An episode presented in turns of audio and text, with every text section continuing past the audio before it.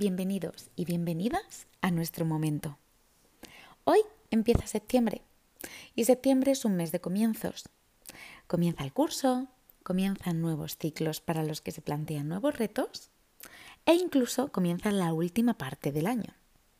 Y con todo esto yo empiezo este nuevo proyecto, Superarte. En primer lugar, me gustaría daros las gracias a todas aquellas personas que me habéis ayudado e incluso impulsado a hacerlo realidad. Al final este proyecto surge de muchas charlas, de muchísimas lecturas y de muchos cuadernos de notas e ideas sobre temas varios. Además me gustan mucho los podcasts, aunque soy más de escucharlos que de hacerlos. Pero bueno, al final una conversación de playa, unas cervecitas, una crisis típica de cumplir años, pues me ha llevado a comenzar este proyecto que no sé cómo evolucionará, pero desde luego sé que empieza con muchas ganas. Se llama superarte porque al final una superación es una evolución. Y cuando una persona evoluciona, es un arte en su máximo exponente. La idea del canal es que una vez cada 15 días pueda subir un episodio de aproximadamente unos 10 minutos de duración, donde comentemos y debatamos temas principales relacionados con el comportamiento humano. Además, en cada episodio os dejaré algún ejercicio por si queréis practicar cualquier tema que tratemos en vuestro día a día. Hoy vamos a hablar de establecer objetivos. Y he elegido este tema porque creo que va bastante acorde con el momento de septiembre en el que nos encontramos. Al final, tener objetivos es tener deseos, pero con una estrategia. Y desear puede ayudarnos a muchísimas cosas. Desear nos impulsa a trabajar duro, a perseguir metas, a afrontar diferentes desafíos o incluso a promover nuestra evolución personal con el crecimiento y la adaptación que ello nos requiera. Cuando hablamos de objetivos, hay que tener en cuenta cuatro cosas básicas. La primera, un objetivo es un resultado que alguien desea alcanzar. Y esto lo digo y lo recalco porque no podemos confundirlo con las tareas o acciones que vamos a llevar a cabo para conseguirlo. Os pongo un ejemplo. Mi objetivo es mejorar el inglés. Y las tareas que yo voy a llevar a cabo para conseguirlo pueden ser ir a clase, ver series o películas en inglés, hacer ejercicios de gramática y un sinfín de etcéteras. En segundo lugar, algo fundamental es redactar el objetivo. Tener algo en la cabeza yo siempre digo que es como tener un fantasma, porque los pensamientos son fantasmas. Muchas veces, para lo bueno y para lo malo, necesitamos visualizarlos y materializarlos. Por eso, escribir nuestro objetivo nos ayuda a concretarlo lo máximo posible. Para redactar vuestro objetivo, os podéis ayudar de diferentes técnicas o estrategias. Yo voy a centrarme en dos. La primera, la más básica y sencilla, que vuestro objetivo tenga una parte cualitativa donde expreséis qué queréis conseguir y una parte cuantitativa donde expreséis cómo vais a medir la consecución del mismo, así como en cuánto tiempo queréis conseguirlo. La otra técnica que me gustaría mencionaros es la que para mí recoge todo lo principal de un objetivo. Se llama la técnica SMART. SMART es un acrónimo y una técnica que viene de Estados Unidos. Como cualquier acrónimo, cada una de sus letras significa más palabras que tenemos que tener en cuenta. Entonces, SMART, de esta forma, vendría de que nuestro objetivo tendría que ser S de específico, M de medible, A de alcanzable, R de relevante y la T de temporal. No voy a adentrarme mucho más en esta técnica porque creo que al final siempre podéis buscarla y ver aparte de la técnica y de cómo llevarla a cabo, diferentes ejemplos que os puedan ayudar. Además de estas dos técnicas, tenemos muchos más enfoques. Por ejemplo, si queréis investigar un poco más, tenéis el método CLEAR, la estrategia ABCDE, tenemos el ROM o también tenemos el B2MOM, entre muchas otras técnicas que os pueden ayudar y dar soporte a la hora de redactar vuestro objetivo con la mayor claridad posible. El tercer básico a tener en cuenta es dividir el objetivo. Hay una expresión muy usada que dice, si tuvieses que comerte un elefante, ¿cómo lo harías? La respuesta es poco a poco o por partes.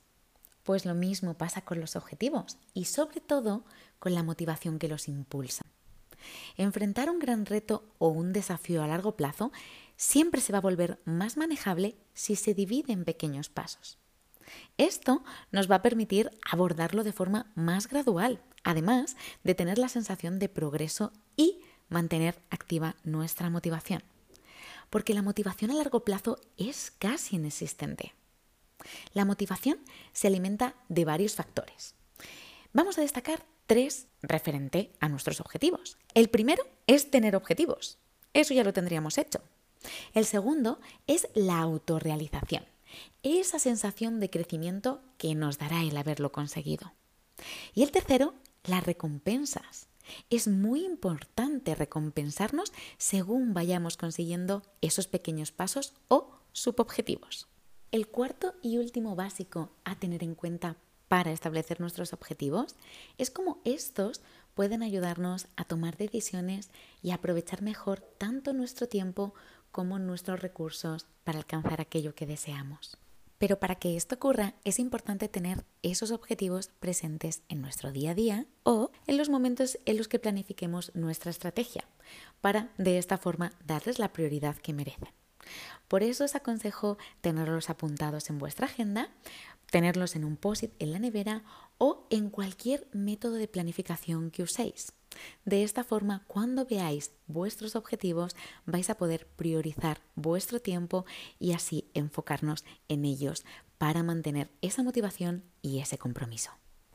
Una vez visto todo esto y habiendo establecido nuestro objetivo, hay tres consideraciones extra cuando trabajamos para lograrlo. La primera es trabajar la motivación de nuestro objetivo. Hemos visto cómo la motivación puede ser como una especie de pescadilla que se muerde la cola viene por tener un objetivo y aumenta cuando lo conseguimos. Pero hay otras formas de trabajar en el proceso. Por ejemplo, visualizarnos consiguiendo lo que deseamos. Y no porque mágicamente vaya a llegar, porque desafortunadamente el mundo no es una fábrica de conceder deseos. Las personas, cuando queremos algo, tenemos que lucharlo. Pero visualizarnos aumenta nuestra motivación. Y al final todo esto nos ayuda a accionarnos, así como a despertar nuestro compromiso y nuestra consistencia. En segundo lugar, mantener la calma ante la frustración y la adversidad. Qué habilidad tan importante la calma y qué difícil enfrentar la frustración. Varios podcasts necesitaríamos para hablar de esto. Pero bueno, como ideas principales, vamos simplemente a anticipar que muchas veces vamos a perder el ánimo con nuestro objetivo. Y aquí vamos a necesitar analizar la situación. Pueden pasar varias cosas, pero dos pueden ser las principales. Primero, que no consigamos nuestro objetivo o que perdamos el ánimo porque nuestras circunstancias hayan cambiado. Aquí vamos a necesitar ser flexibles con nuestro objetivo y adaptarlo a nuestra nueva realidad. La segunda opción es que perdamos el ánimo porque no veamos los resultados esperados o porque los veamos muy lejanos, muy difíciles o mucho más laboriosos de lo que esperábamos. Aquí vamos a tener que buscar lo que yo llamo el camino de vuelta. Y este puede ser diferente para cada persona. Hay personas a las que les funciona el recordar por qué querían conseguir ese objetivo. A otras les ayuda muchísimo el buscar un referente que lo haya conseguido. A otras muchas les resulta muy bueno el volver a visualizarse consiguiéndolo. Y a otras les vale con adaptar esas tareas, ese seguimiento o esos pequeños pasos para trabajar ese tan importante sentimiento de logro. Nuestra tercera y última consideración es cuidar de los extremos. Y con los extremos me refiero aquí a centrarnos solo en ir all in a por un objetivo. Esas personas que dicen, no voy a darme ningún capricho de comida hasta que no pierda X kilos. O saldré con mis amigos o mis amigas solo cuando apruebe las oposiciones. Aplazar la vida no funciona. Es más, juega contra la motivación. Y no solo para ese objetivo, sino para nuestra forma de enfrentarlos en general.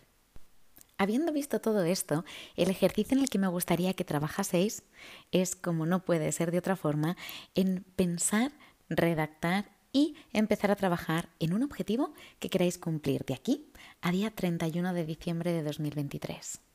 Para esto sería muy útil que intentaseis tener presente todas aquellas cosas que hemos comentado en este episodio. Os deseo muchísima suerte con esto. Supongo que habéis escuchado alguna vez esa frase que dice, no es lo que consigues, sino en la persona que te conviertes mientras o para obtenerlo.